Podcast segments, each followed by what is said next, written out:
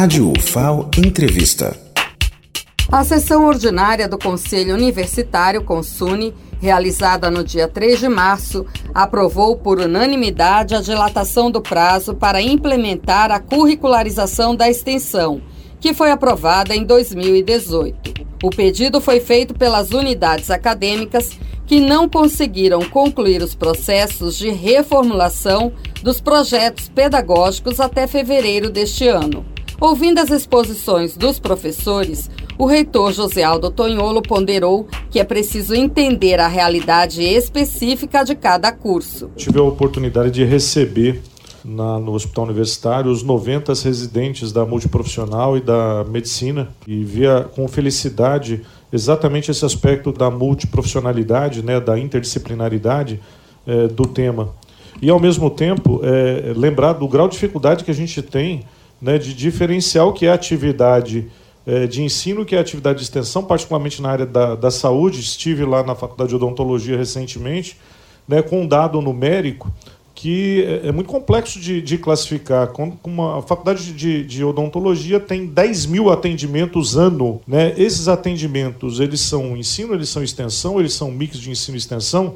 Então, a complexidade, a peculiaridade de cada área, a mesma coisa vai acontecer com a nutrição, com a psicologia, né? com a, com a, a FALE. Né? Eu acho que a gente tem que se dedicar a, a ter a abertura correta né? para fazer dentro da seriedade atendendo às regras da curricularização, mas também as premissas de cada área, né? Com os novos prazos, as unidades terão até o final de setembro para reformular os projetos pedagógicos e encaminhar para os pareceres da Prograde e da Proex. O debate na Câmara Acadêmica deve ser realizado em outubro.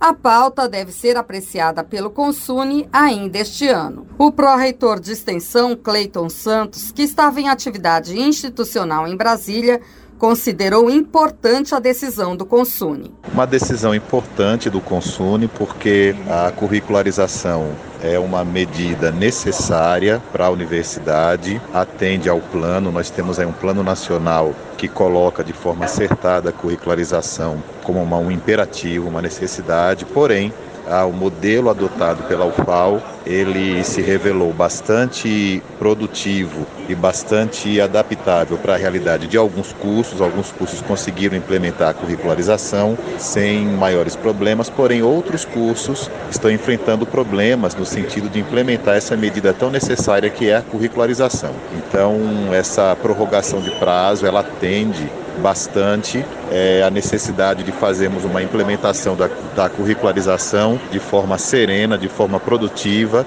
e de forma com que a, o nosso aluno seja o maior beneficiado. Né? Nós sabemos que a extensão universitária precisa ter um impacto direto na formação docente e é isso que nós queremos, sem assodamento e, e refazer uma discussão com a comunidade acadêmica para buscarmos também flexibilizar alguns pontos e fazer com que a curricularização seja a, implementada de forma produtiva na universidade. Lembrando que nós defendemos a curricularização e não a disciplinarização da extensão pura e simplesmente. Nós queremos a curricularização, que, é, que a extensão faça parte do currículo e da prática cotidiana em sala de aula, não somente a disciplinarização da extensão universitária. Então, acredito que o Consune deu um grande passo ao aprovar essa flexibilização. Lenilda Luna, da Sala dos Conselhos Superiores, para a Rádio FAO.